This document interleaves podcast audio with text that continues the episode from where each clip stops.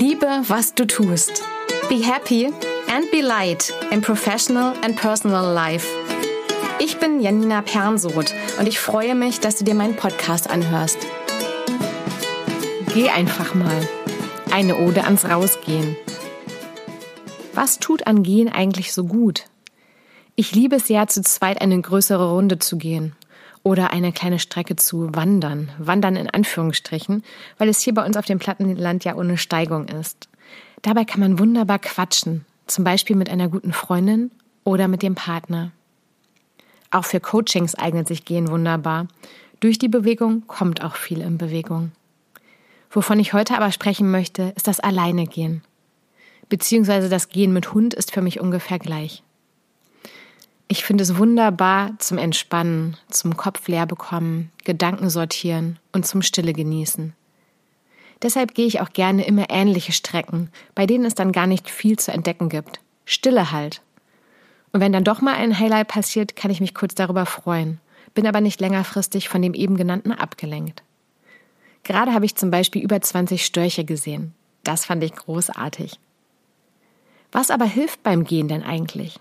Nachdem ich die Störche gesehen hatte, hatte ich auch gleich die Idee für die neue Podcast-Folge und den Wunsch für euch und für mich herauszufinden, woher diese heilsame Wirkung vom Gehen kommt. Also, beim Recherchieren habe ich auch über achtsames Gehen gelesen, wo der Weg das Ziel sein soll und du damit anfängst, alles ganz bewusst wahrzunehmen. Alles um dich herum, wie du dich fühlst, etc.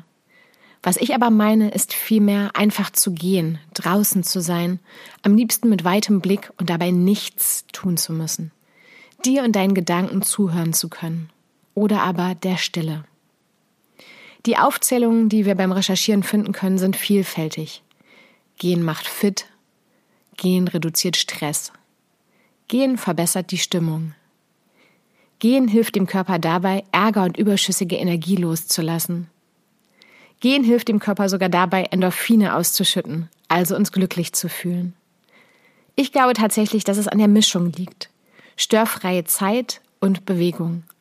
Schön finde ich diese Beschreibung. Beim Gehen in der Natur finden wir eine Verbindung zwischen Außen und Innen.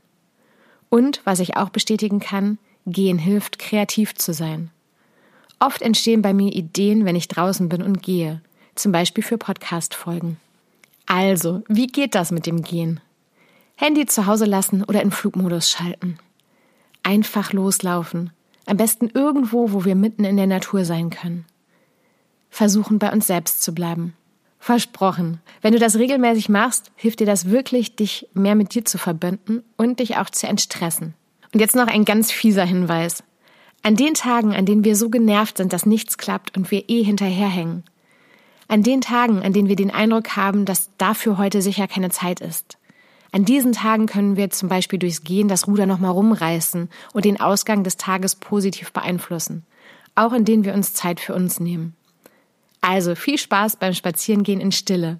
Be happy and be light, deine Janina.